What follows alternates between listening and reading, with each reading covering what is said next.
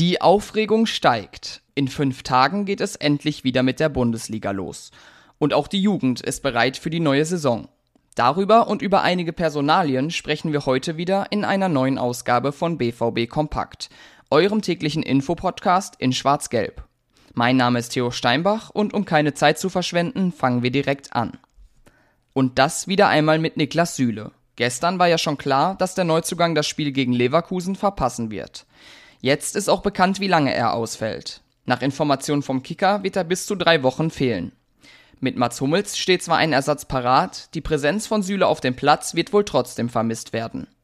Immerhin soll der Innenverteidiger in dieser Saison direkt zum Mannschaftsrat gehören.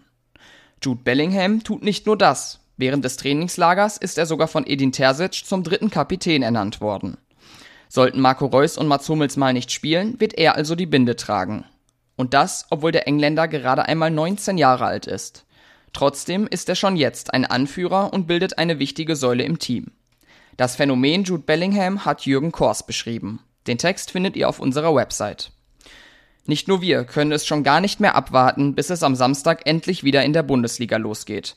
Auch Edin Terzic ist bereit. Noch sechsmal schlafen, dann spielen wir wieder im schönsten Stadion der Welt. Lasst es uns zum lautesten der Welt machen, sagte der Trainer im Rahmen des BVB Familientags am Sonntag. Da kam auch Sebastian Aller zu Wort. Per Videobotschaft bedankte er sich bei allen BVB-Fans für die Unterstützung. Ich freue mich darauf, vor euch und vor der gelben Wand zu spielen, sagte er. Dass für den Ivora ein Ersatz verpflichtet werden soll, gilt als klar. Wer Borussia Dortmund bei der Suche danach nicht mehr helfen wird, ist Markus Pilawa. Wie ihr vielleicht mitbekommen habt, wurde der ehemalige Chefscout mit sofortiger Wirkung freigestellt. Dies soll auf Wunsch des 44-Jährigen geschehen sein. Er soll sich dem FC Bayern anschließen. Vor ein paar Wochen gab es einen ähnlichen Wechsel in die andere Richtung. Damals verpflichtete der BVB den erfahrenen Scout und Frankreich-Experten Laurent Busser von den Münchenern. Während die erste Mannschaft der Schwarz-Gelben am Wochenende in die zweite Runde des DFB-Pokals einzog, waren auch die Jugendmannschaften nicht untätig. Die U19 trennte sich in einem Testspiel gegen den VfL Wolfsburg mit 2 zu 2. Für die U17 stand der Youngster Cup in Berlin an.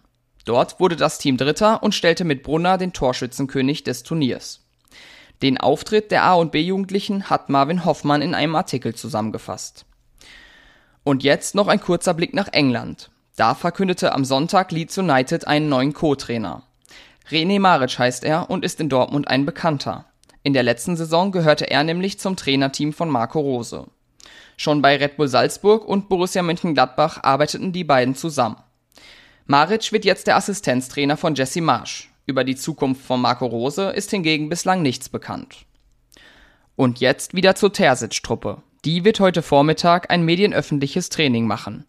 Was dabei rumkommt und ganz viele andere schwarz-gelbe Neuigkeiten findet ihr wie immer auf ruhrnachrichten.de. Da gibt es auch die Möglichkeit, ein Plus-Abo abzuschließen. Unsere Social-Media-Kanäle sind kostenlos verfügbar. Auf Twitter und Instagram könnt ihr uns gerne unter rnbvb folgen. Und das war's für heute. Ich wünsche einen angenehmen Dienstag. Bis morgen.